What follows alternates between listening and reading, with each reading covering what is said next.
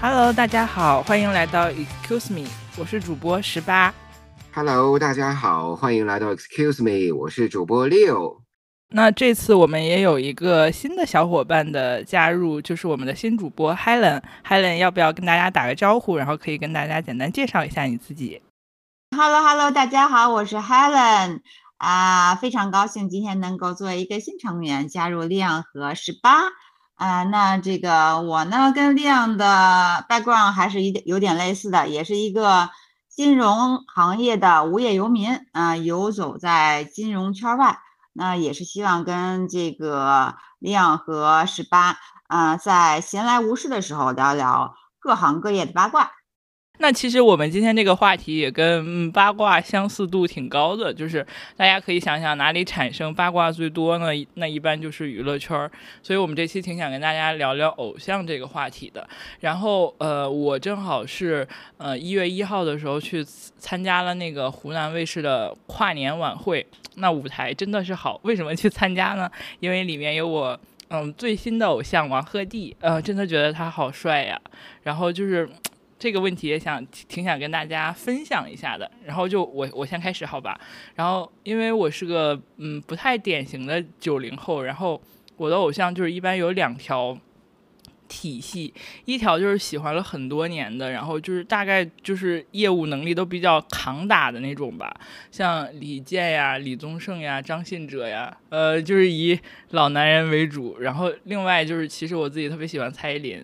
呃，然后这次就是其实跨年晚会上也有蔡依林，那不说那姐姐真的是稳，因为大家其实都知道，好多流量明星一般都，呃，那个什么，就是就是就是提前录好音这种表演形式，但她真的是连唱带跳十八分钟，最后超级稳，而且每一个舞台每一个就是表演都特别的精彩。呃，那那那那这是一个体系，然后另外一个体系就是从可能因为，呃，年纪到了吧，就是我还是挺我还是挺欣赏一些颜值比较高的男女明星的，所以一般会有一些会去追一些比较流量的，长得特帅或者特美的。然后以前像肖战呀，然后李现呀，然后现在就是王鹤棣，不得不清晰的再给大家安利一次，因为我真的觉得他好帅啊。然后之前 Leo 是对于这个呃现在比较流量的明星有个非常危险的发言，他就不认识那谁谁谁。然后我们这次在跨年晚会的现场就见识到了这位 王姓男艺人，我靠，他的粉丝真的太强了，我感觉全场，因为我一直觉得王鹤棣应该算是人气比较高的了，但是可能因为没有那个王一博 积累那么深，然后感觉现场百分之八十基本都是他的粉丝，然后其他的人就分百分之二十。对，然后其实就说起来，就是说什么王鹤棣啊、王一博啊什么的，龚俊啊什么的，我真的分不清谁是谁，就真的没有任何的特点，真的没有特点。我就说我其实错怪王一博了，我以为就是王一博呢，可能就是一个街舞跳的比较好的一个呃这个流量明星哈。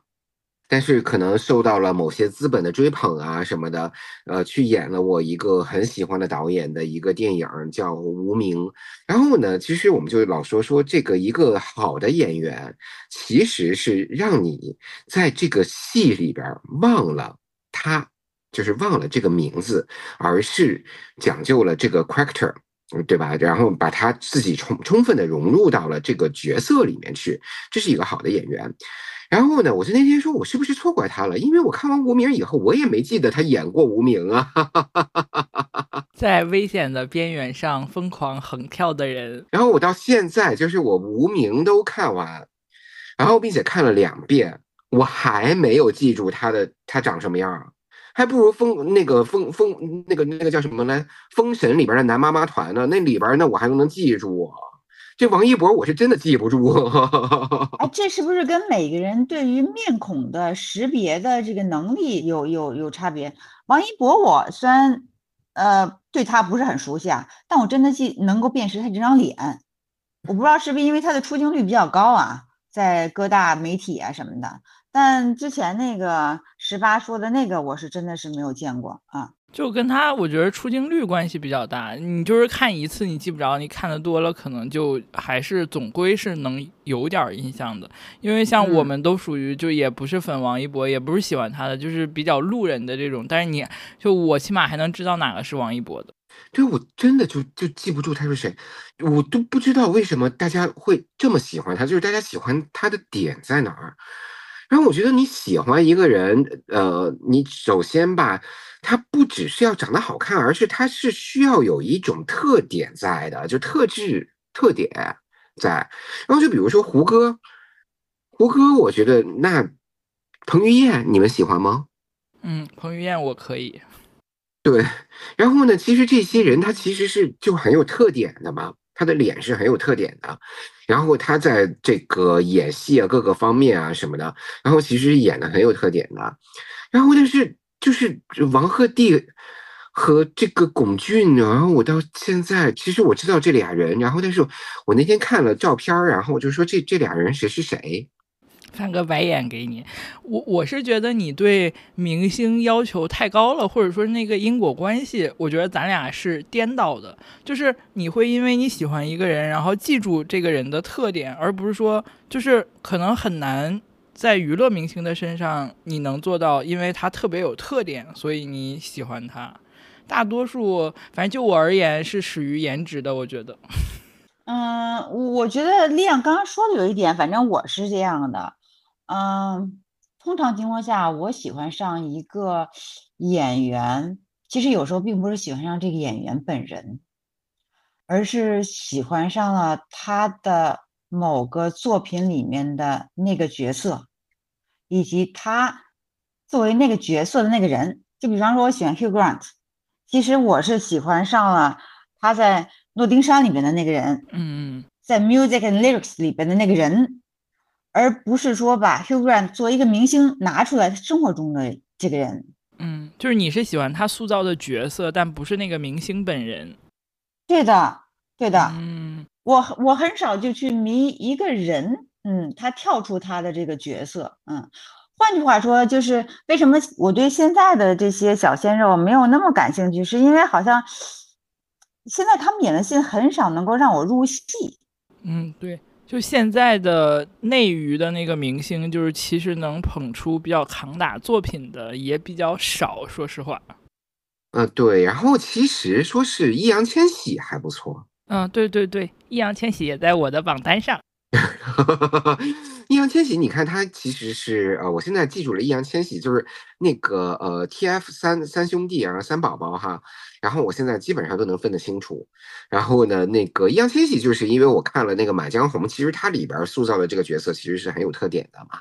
他其实最近几这几年几部电影和影视作品表现，我觉得都挺可圈可点的。之前就是《少年的你》，我不知道你俩看过没？就他在里面演的也是跟他平常反差很大的那种角色，但也就是很成功。对，然后还有那个就是当前的偶像，我觉得还有一个有特点的是那个谁呀？刘昊然。啊，对。啊，这也在我的榜单上呀！你的榜单还挺宽呐，就是就是就是就是长得帅的男明星还都行。因为刘昊然，我觉得他的特点就是他的少年感。对，他的眼睛跟虎牙，嗯，就是他他那会儿我最喜欢他那会儿是看他那个最好的我们。因为那个小说本来就是很在我青春很很青春记忆的时候就看过的一个小说，然后觉得那个他们俩就他跟谭松韵演绎的也都很好。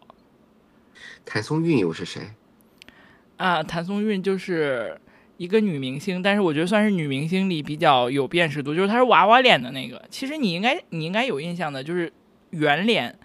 不是那种特别传统的尖脸和网红脸那种感觉，就是挺挺挺圆的。你先搜一下那张脸，你应该有印象的。OK，哦，我有印象，有有印象，有印象。对，这个女孩有印象。我我我挺能 get 到 Helen 的那个点是，我不知道你们看没看过影，就是张艺谋拍的，然后那个邓超和呃郑恺还有孙俪演的。然后，但是因为我喜欢邓超。我喜欢那你一会儿别打我。然后那个电影其实是一个很严肃的题材嘛，然后但是因为那段时间正好是他们平反，就是跑男比较火之后，因为可能看了太太多。跑男了，然后我在那个电影中就完全没有办法带入他们的角色，我就感觉他们在聊一些特别正经的话题，下一句要 就要搞出来一句 “We are family” 那种感觉，就是就是所以就就就就刚才说的 Helen 那个点，就我很难在那个电影里找到他的角色，就他在我眼里他还是邓超，他还是邓凯，就是他俩演的那个题材虽然真的特别特别的严肃，而且还是权谋的那种，但是就是真的很难代入。是不是现在的这些这个年轻人都是先从喜欢这个明星开始，然后再去看他演的戏？对，因为我觉得像亮咱们那个年代，反正是我是这样，是先看了一个戏，然后通过这个戏认识了这个明星，然后才喜欢上这个人，好像是反的这个过程。对对对对对对，所以我们不认识这些小鲜肉，因为他们没有。就因为现在可能大家了解明星的信息的渠道太多了，像好多其实明星出名都是因为，就是都不是因为他们的作品，而是因为上了什么综艺，然后有了什么爆梗之类的。对的，对的，嗯，还是以他们本身就是呃明星的这个曝光率，嗯，来开始的。而不是说对从这个作品，像我觉得可能之所以我对十八他刚刚你提到这些嗯小鲜肉嗯这个不了解的一个原因，可能是我自己的原因，就是我天生啊就对长得好看的，尤其是长得特别阳光漂亮的男生绝缘，嗯，就不感兴趣啊。那你感兴趣的是什么样的？就是长得有特点的，呃。呃，不不是恶心的那种歪瓜裂枣，但是有特点的，就比方说邓超，我并不觉得他长得，你们但你们觉得邓超长得帅吗？不帅吧？帅。对，那就是我觉得我喜欢的类型。嗯，有点有点能懂。那咱俩应该是完全两个极端。对吧？从来不看，我从来不看男人的内涵。也不是那样，反正就是，如果是那种长得完完美无缺的男生，就是或者说长得特别的阳光。对于我来说，就就一点一点感觉都没有。嗯，那王鹤棣真的不是海伦的菜呢？他就是长得特别完美无缺。什么？那张脸已经长到快，就那个下巴快到地了吧？但是他应该是，对，人家是天生的，他从出道就这样，就是完美建模脸，然后一米八三大长腿。Yeah, whatever。还代言了 LV？没有，只是去 LV 去那个什么了。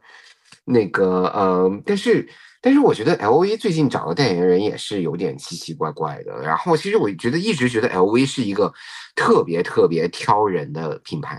但是王鹤棣穿很好看的，推荐你看一下，真的，就是包括 LV 特别丑的那种衣服，我觉得他穿完之后，我都觉得挺好看的。就香港大秀里边穿的衣服吗？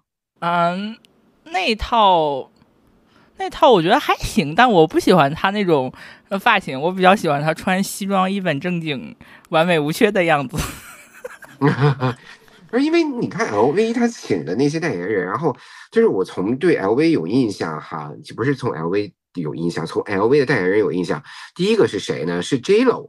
嗯，J Lo 那个时候，因为他出了个新闻，说他拍完那个呃广告，把那个所有的包拎回家了。然后呢，我就对对他这个他的那个广告有有很多的印象。然后呢，之后我就是还有印象的，就是那个呃，Emma Stone。嗯，啊，这个我是有印象的。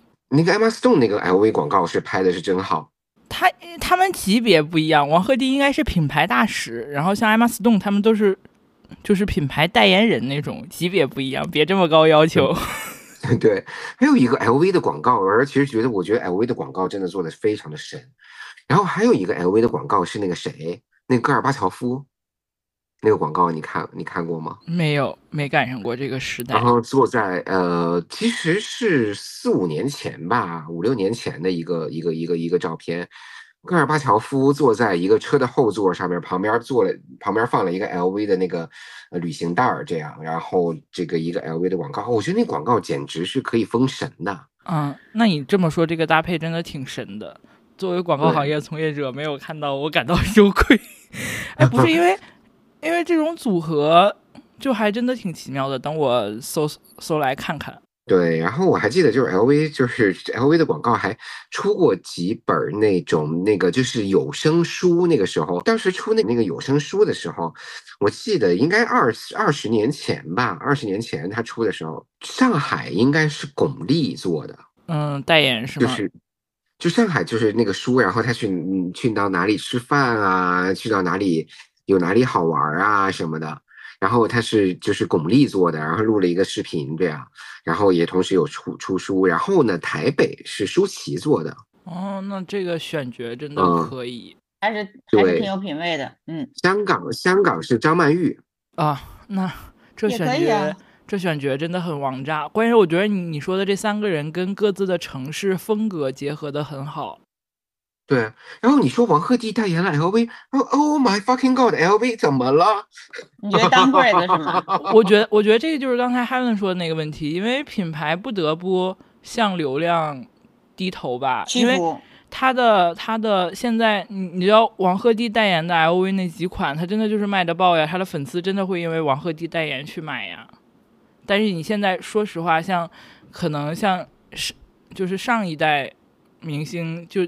对流量没有这种影响力了。对啊，然后就是我觉得其实是，你如果是粉丝代言，你粉丝去买的话，其实对于一个品牌的影响，这这风险其实是蛮大的。嗯，我觉得肯定他们是做做过市场调研的，他的粉丝的购买力啊、数量啊，毕竟 LV 它也是个上市公司嘛，他做的事情都是商业行为，需要对他的这个财务报报表负责的。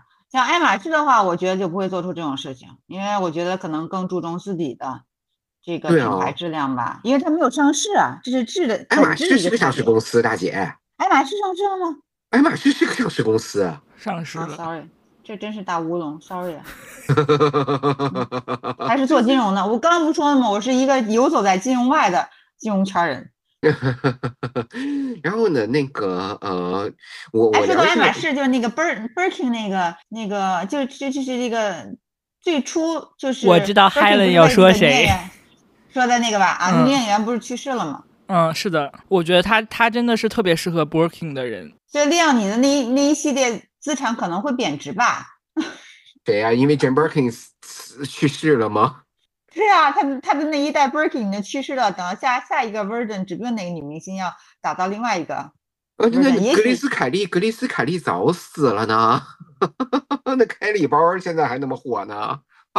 那 那还起码还是没有 Birkin 呃火呀。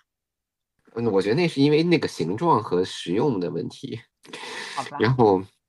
我我我我我其实，如果是我说我的偶像的话，我其实我可能从高中到现在哈没变的偶像呢，就是王菲，因为我觉得她唱的真的好，而并且她特别具有性格和这个 characters。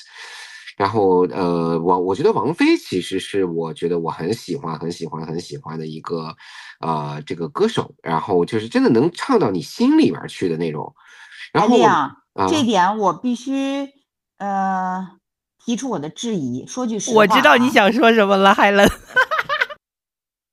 你懂我是吧？是的，因为我刚才也在准备问，就是吧，就是你可以说王菲有个性，我绝对同意，就她的个性，我觉得我也很佩服啊。你说她唱功好啊，我反正听她唱歌不止一次跑音过。呃，而且调是她她其实呢，我跟你说，他你你你听我说完，你听我说完，就是而且我同意你说，就是他确实声音有特点，确实很有特点，尤其是在他那个年代，能够有他这种声音出来的很少。但你把他包括他在内的一系列，其实很多那那个年代的歌手拿出来，跟现在的这些年轻人比啊，我真的觉得他们现在出不来。他们的唱功，嗯，其实其实不是，你其实是如果你仔细去听王菲所有唱过的歌的时候，看粉丝狡辩现场，呃，对，呃，王菲的那个唱的这个特点，我觉得她其实唱的特点是什么呢？她是在真假音里边无限和自由的去转换，然后就比如说是，你看她唱这些这个，她有一首歌叫呃彼岸花。彼岸花，你去搜她演唱会现场，那真的就是女高音的唱法唱出来的。她真的是女高音的唱法唱出来的，就是那个气息和那个那个那个声压，就简直是能把这个呃，如果你去看她当场看她演唱会的话，你感觉到她的声压的话，那种倭寇的声压的话，那你觉得她简直就是神。然后呢，呃，他那种声音，其实我觉得就是在当当下的歌坛里边，我没有发现一个是跟他一样的。然后，因为大家都都说王菲是不是一个小嗓歌手，她可以唱唱小嗓，她也可以唱摇滚的那种大嗓，然后她也可以唱到女高音的那种，就是彼岸花的那种，就是那种在这种超高音上面，然后来回的转音什么的，她其实都可以唱。然后呢，并且呢，我觉得其实我我判断一个女歌手唱的好与不好哈，我就是说能不能唱到我心里边去。邓丽君能不能唱到心里边去？邓丽君绝对可以唱到心里边去。王菲能不能唱到心里边去？绝对可以。然后，但是我最近又发现了一个可以唱到我心里边去的人。那其实也不是最近哈，就发现了好几年了，就是那个谁，梁博。哦，确实，梁博我也蛮喜欢的，而且你心挺大的呢。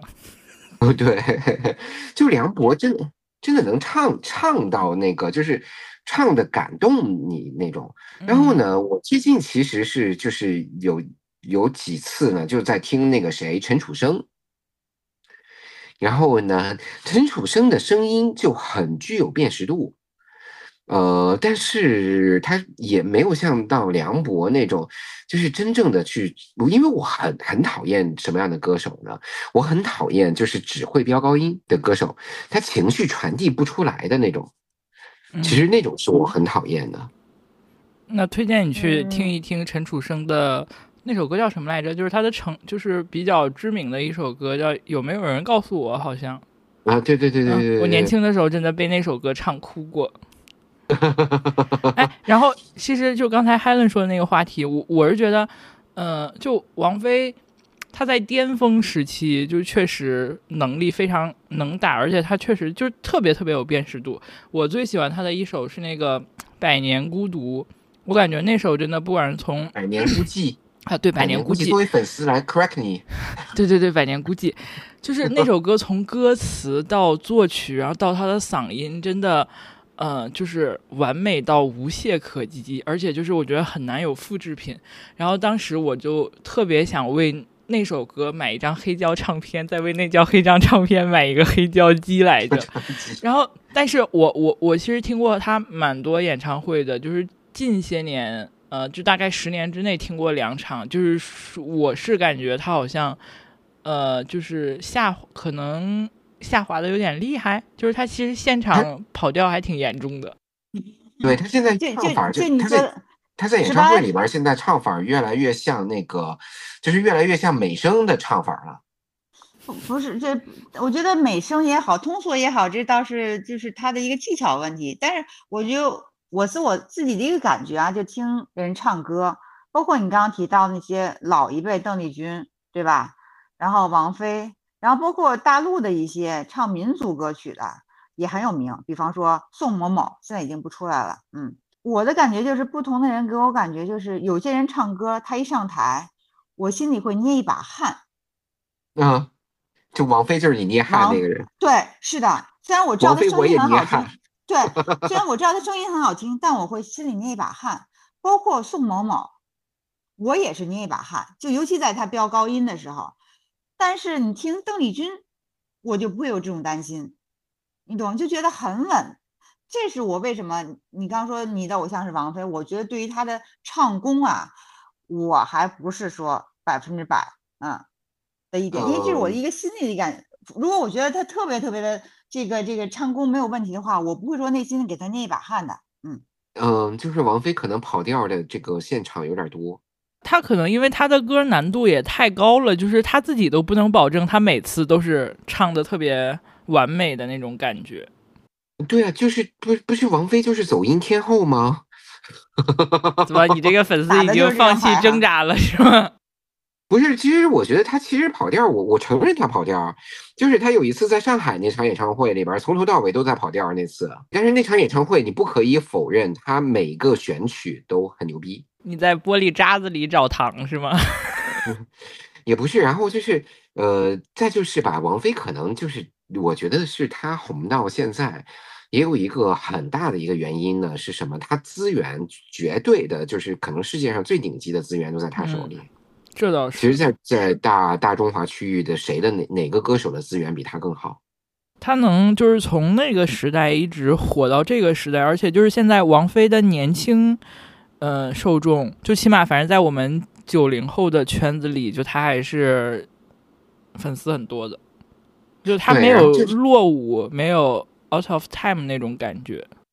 这就是他的资源，就是，呃，就这种资源，就就是包括他有一些词曲，谁能拿得到？只有他有，对吧？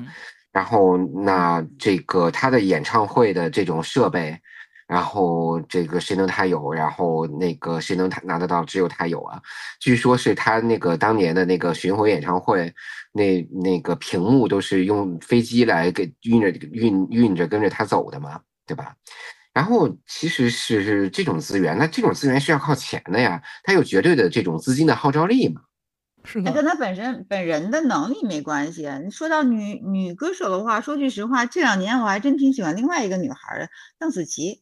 哦，哦，我觉得他他唱歌，我觉得完美，完美。对他的就是 Helen 一提邓紫棋，我的脑子里就会回想起他的一些作品，就他的声音和他的演绎力都挺有辨识度的。对，就是他，他的倭寇是真的很牛逼。他其实走的是那个谁，张惠妹那条路，我觉得。嗯，我觉得他比张惠妹有才，而且张惠妹呢，唱歌有时候我也会捏一把汗啊。张惠妹你捏汗？对，真的，因为我觉得张惠妹她的歌有时候飙高音比较多，嗯。但是邓紫棋，你如果现场去看一下张惠妹的演唱会的话，你觉得我操，她就是个神。但是张惠妹，你知道她的高音是喊出来的，邓紫棋是她不是。其实，其实我在演唱会上面看的时候，哈，嗯，张惠妹现在的唱法也是就是朝着美声，我觉得可能这就是中年女歌星的这个归宿吧，就也是朝着美声的这种这个呃。反正我觉得邓紫棋在运用驾驭自己的嗓子的这方面真的是，嗯，而且我觉得她自己既会写也会唱，对。泡沫真的是我最喜欢的一首歌。嗯，他他，而且他他是属于那种比较有情绪力的声音，我觉得就是还是能给你带到那个情绪里的。嗯，然后他就挺他挺适合可能偏苦情，就是 有有有比较情绪的那种歌的爆发。你说是邓紫棋？对对，邓紫棋，因为邓紫棋的声音，她的声音所能够表达的情绪比较多。你看王菲，她就是灵动、空空灵的那种情绪，但邓紫邓紫棋她那个声线，我觉得她更更加这个，反正大姐你是真不懂王菲啊！百年孤寂并不空灵，百年孤寂是个摇滚。你的偶像啥都好。哎，Leo，我有个问题，就是，嗯，你去看他演唱会，然后他，呃，他他他唱王菲唱跑调的话，你会觉得，呃，就是。愤怒吗？或者说是觉得怎么怎么样没有没有没有，我就是当时他跑调之后，听说听，其实现场当时没有听出来跑调，你知道吗？因为现场的那个呃，可能那个设备的问题什么的，就没有听出来跑调。然后呢，呃，就是之后，然后就是他们说跑调了，我说我操，这么精彩啊！哎，所以所以真的是，就是我感觉我可能。就是有有一些明星，我会纯粹就比较定位成看脸的话，我对他的表演，就我觉得他只要呈现给我好看就够了，就是可能对他的能力啊、演技啊就没有特别高的、特别高的要求，就会很包容哈。对，就会很包容。然后就是就是因为那个跨年晚会，不是王鹤棣之后也有好多新闻，大家说他假唱啊、录音啥的，然后我就觉得，就是对我来说。这不是我关注的点，就我完全不太，我完全不太 care 这些点。就我觉得他那表演，哇，真的好帅，腿真的好长就够了。That's enough。哎，我年轻的时候是这样的，可能确实是因为我年纪到了，已经就过了那个有幻想。我记得我年轻的时候还迷过国安，你知道那个那个那个甲 A，然后特别特别喜欢里面那个一个踢后卫叫邓乐军，因为我觉得他长得特别帅，所以踢他踢的再烂。我也巨喜欢他，就 是喜欢他。然后我的那个、那个、那个房间里面贴的全部都是他的海报。但是就是，我觉得这就是年轻，年轻，你有幻想，你就是喜欢这个人。啊，对，还有就是聊回来之后，就是说那个十八的这个偶像是有一个偶像是这个蔡依林嘛？蔡依林我看过好多场演唱会，并且我有一次有一次坐在第一排看蔡依林演唱会，你知道吗？然后呢，蔡依林真的是你就是基本上挑不出错来，基本上没有没有没有没有出纰漏的时候。对，全能 A C E。对，我觉得蔡依林就是一个典型的勤能补拙的一个典型案例。我觉得她特别能吃苦，特别能吃苦。她刚出道的时候，我真的觉得是一个土土的农村出来的那种感觉的小姑娘，然后其实长得也不是特别的洋气。然后唱的也到现在都不是很洋气，好吗？但他现在打磨的就感觉就是你知道，这起码会穿搭呀，然后唱功也比之前稳了好多。我觉得他就是靠靠练的，对，包括他跳舞啊什么的，就就纯靠练。我觉得他真能吃苦。而且他已经就是他其实这几年已经已经有有大概有个七八年没怎么在大陆了嘛。然后但是我觉得这次看他状态真的超好，而且因为蔡依林就像 Helen 说的，我觉得他不是一个底子很好的。那个明星，因为他就是身高也不身高也不高，然后其实也比较就是偏肉肉的那种类型，哇！然后这次就我感觉，因为他这次跳的舞就最后一个那个嗯，look 是那个就是一身连体衣的那种感觉，就现在他特别会用自己的优势，就他本来个子不高，但他。腿的比例很好，然后就疯狂拉腿的比例，然后真的太美了，然后身上一丝赘肉都没有。她应该年纪也不小了吧？都对啊，火了这么多年了，四十五六岁，四十五六岁应该有了吧？蔡依林，嗯，没有吧？她，但我我以为她是吗？她反正肯定是八零后，她就已经红了。反正我觉得他真的是靠努力，把他同一代那一批很多的一起出道那一批都已经干掉了，那一批已经干不动了。嗯，对。然后我还有一个我觉得唱的特别好的那个，就是他每首歌也能唱到我心里面去的，就是那个谁孙燕姿，就是那个冷门呃叫叫什么的来的冷门歌手孙燕姿。蔡蔡依林八零年的。对啊。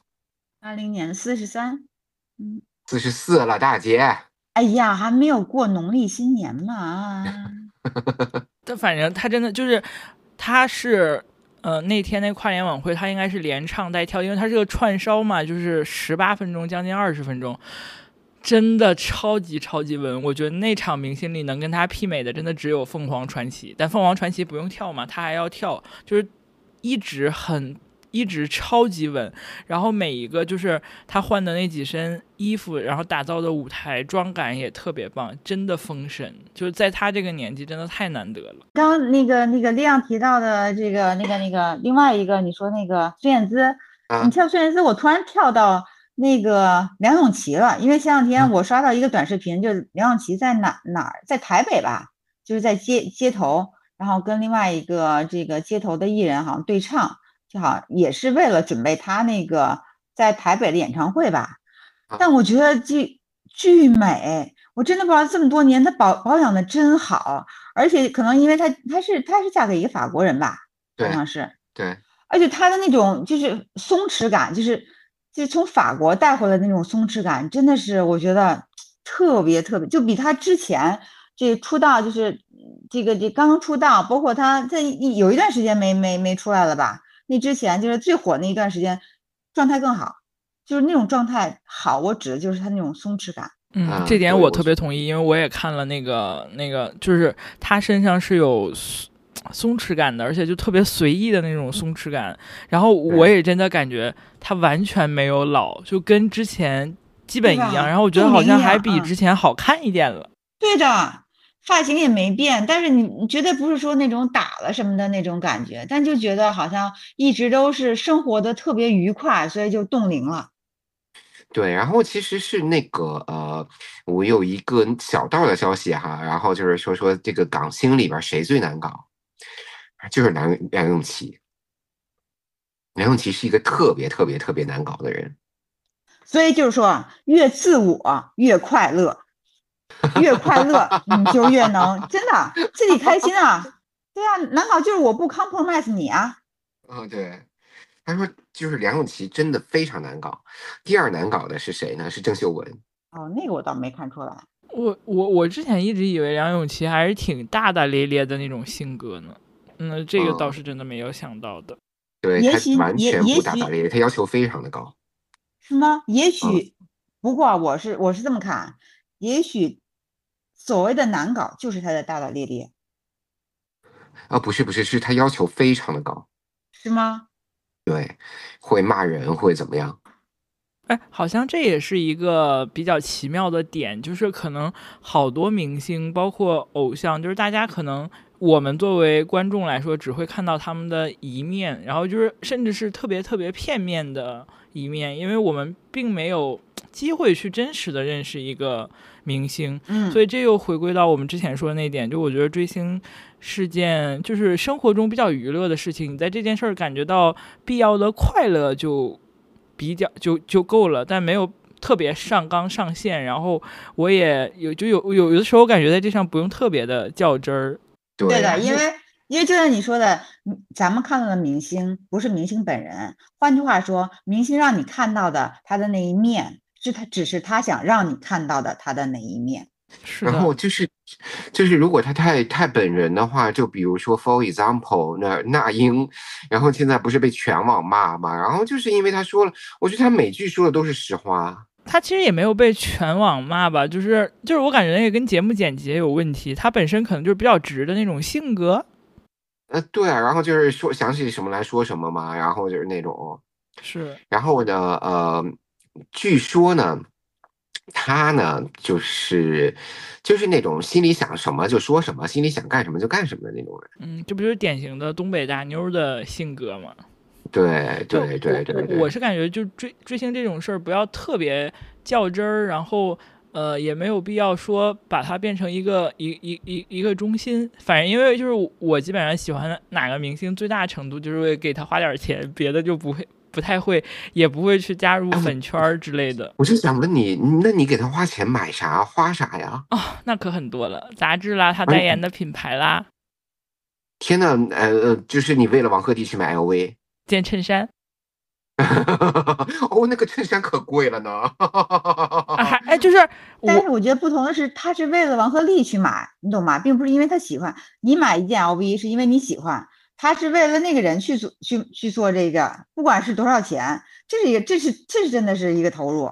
我我反正不会干这种事情。但但但我也会，他选择他代言的东西里对我比较有用，然后我也觉得不那么，就比如说他他那种他那个他那种很很夸张的西装，我又不会去买。然后而且他戴的，它好像很多 LV 首饰的手袋，有些价格还挺惊到我的。就是之之前戴了个什么，反正红色的那个，我以为得好几万，还不得十几万，没有想到才八千五。就是那个那个红的那个 Speedy 的那个变形，对吧？对，所以这可能也嗯是一、也是这个整个那个我 LV 我还挺。想买的。那你赶紧去买吧，可以算到我头上吗？他他他没有没有，因为他他代言了，我觉得不便宜，呀。他会觉得太便宜。你不是因为他他代言了，是因为你觉得太便宜。不是，是因为我就觉得这个东西吧，因为其其实我觉得就是说这个奢侈品的这种潮牌化，呃，其实是我觉得我一直都不是很很喜欢的一种东西。然后就是呃，它变得越来越潮牌的这种形式，那你其实可以去买潮牌嘛，对吧？然后呢，那个 LV 那个红的那个那个那个袋子，我觉得其实还挺好看的。然后但是呢，你说如果是就是满大街都是潮牌啊，满大街都是那种特别潮的人，然后像我一个老叔叔，然后拎一个那个东西出去，我也不好意思拎出门啊，对吧？所以就不买。不不不，我觉得你比你你你挺潮的，你你你真的是五 G 青年。就刚才 Helen 说的那段话，可以再讲一遍，我觉得超级有笑点。你是天天怎么做到又工作又创业又追热点，然后还呃看演唱会，然后还得每年感冒几次，中几次新冠的？来 来来，丽阳跟我们分享一下你的养生之道，你吃什么、喝什么、打什么？然后这个已经在之前的节目已分享过了呀。再详细展开一下。没有，其实，哎呀，其实就是那种那个潮的东西。然后，其实我我我，哎，其实我这次在欧洲的时候呢，就跟几个朋友在那儿没没事儿嘛，坐在那儿喝咖啡的时候在讨论，然后说这个潮、时髦和 well dressed，然后这种这个区别在哪儿？然后呢，你会就是 LV 的那个大袖里边，王鹤棣穿的那那那种东西，你可以把它归类为归类归类为时髦，但是你不能把它归类为 well dressed。为什么？哦，因为我并不觉得他 well dressed。他我我你是指 well dressed 是需要有有一定的 taste 对吧？对。但是他那个只是一个 fashion。对。不是，我觉得那件花纹很好看呀。它就就是好看和 taste 可能对于量来说还是有差别的。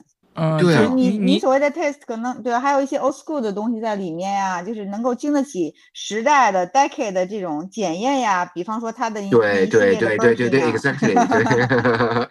然后就比如说是什么 Brunello Cucinelli 这种衣服，我觉得是 well，你穿上去你会觉得它呃 well dressed，right？嗯，我觉得说说句实话，奢侈品就是给我的感觉就能够吸引吸引到我的奢侈品的设计，往往是最简单的，就是这个少即是多的那种感觉。其实我觉得真正奢侈品，你看你提到那几品几个品牌，其实它的设计都是最简单的，但最简单的其实是最难的。嗯，可能因为 我还没有上升到可以愿意为了。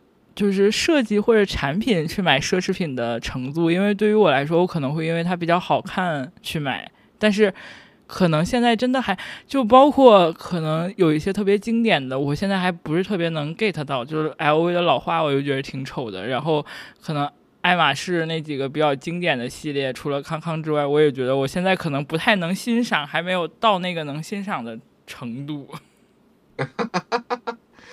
可能奢侈品就跟偶像一样吧，就是我觉得需要一些阅历有年纪，对生活的淬炼之后，大家反正总能找到一点嗯自己喜欢的乐子吧。但是我觉得归归根结底而言，就追星这件事儿，还是大家以乐子为主，然后不要较真儿，然后也不至于买到破产。就你呃想买有需要的时候就就就买一下，不买纯就是纯纯看也无所谓，就是不必太去把它上纲上线吧。然后。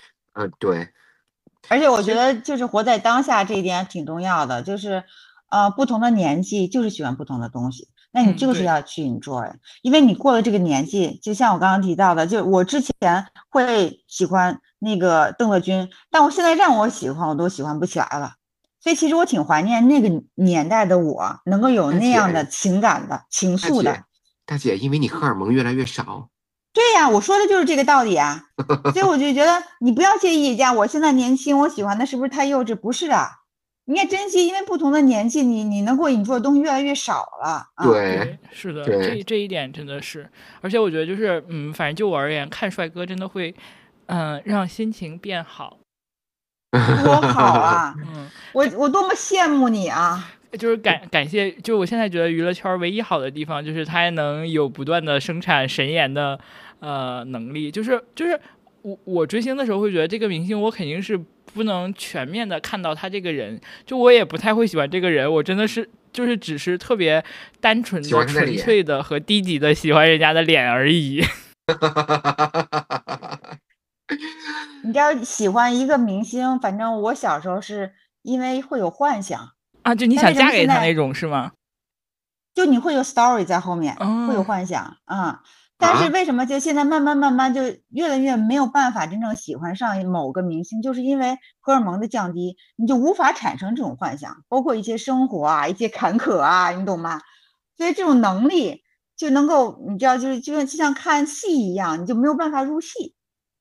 我是，就是，但是有幻想是很快乐的。是，然后就是，其实好多粉丝会在喜欢明星的过程中，就是有蛮多幻想的。但我好像也已经过了那个阶段，我现在真的就是单纯看脸，然后我也不想，就是我也没有说想去拿他们签名呀，或者说是真的想见个见见人的那种冲动。就完全没有，就是我只单单纯的 enjoy 他们的颜带给我的快乐，就不高兴的时候看帅哥就是会变开心，就这 就特别简单感觉。那那那我小时候比你要疯狂的多，我记得当时我我们家住的还是离那个工人体育馆特别近嘛，每天下学我都会先逃课，然后就去那个工人体育馆那边看他们练球。哦，那你这个就为了能够近距离的啊，就为了近距离的能够接触我的偶像，嗯，哎，六，你有没有因为追星给你偶像做过什么就是比较 crazy，或者是让你觉得比较有 有想分享的欲望的点的事儿？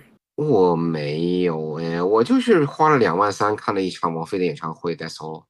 哦，两万三对于他来说洒洒水啦。对，就是那两万三，就是那场，然后最最王菲最后一场演唱会，全场才跑调那场啊。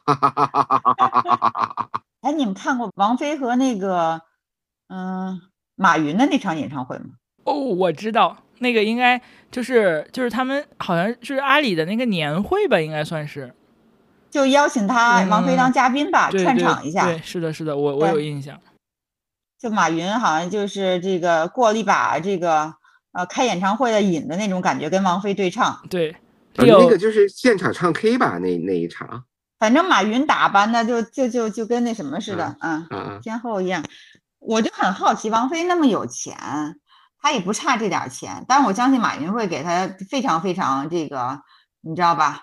啊，就是你你可知道王菲有多能花钱？所以他还是需要赚钱，对吧？就是通过赚哦。因为我比较好奇，嗯，因为他那么有个性的，他这几年也参加了好多综艺嘛，那应该还是想大概有钱人都就参加了一场吧，一个综艺吧，就是那个《幻乐之城》是吧？对对对对对，只有那一个综艺啊。嗯，就是他之前不也上过跑男什么的吗？他没有上过跑男，他王菲哪有上过跑男？Anyway，Anyway，祝你早日创业成功，然后把王菲当你的年会嘉宾。哈哈哈！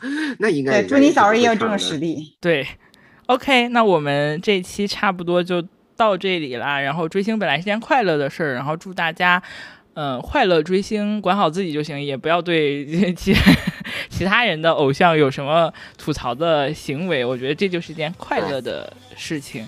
然后也萝卜青菜各有所爱，然后各有各的喜欢的明星，各有各的爱好，都好了。社会应该是尊重这种多样性。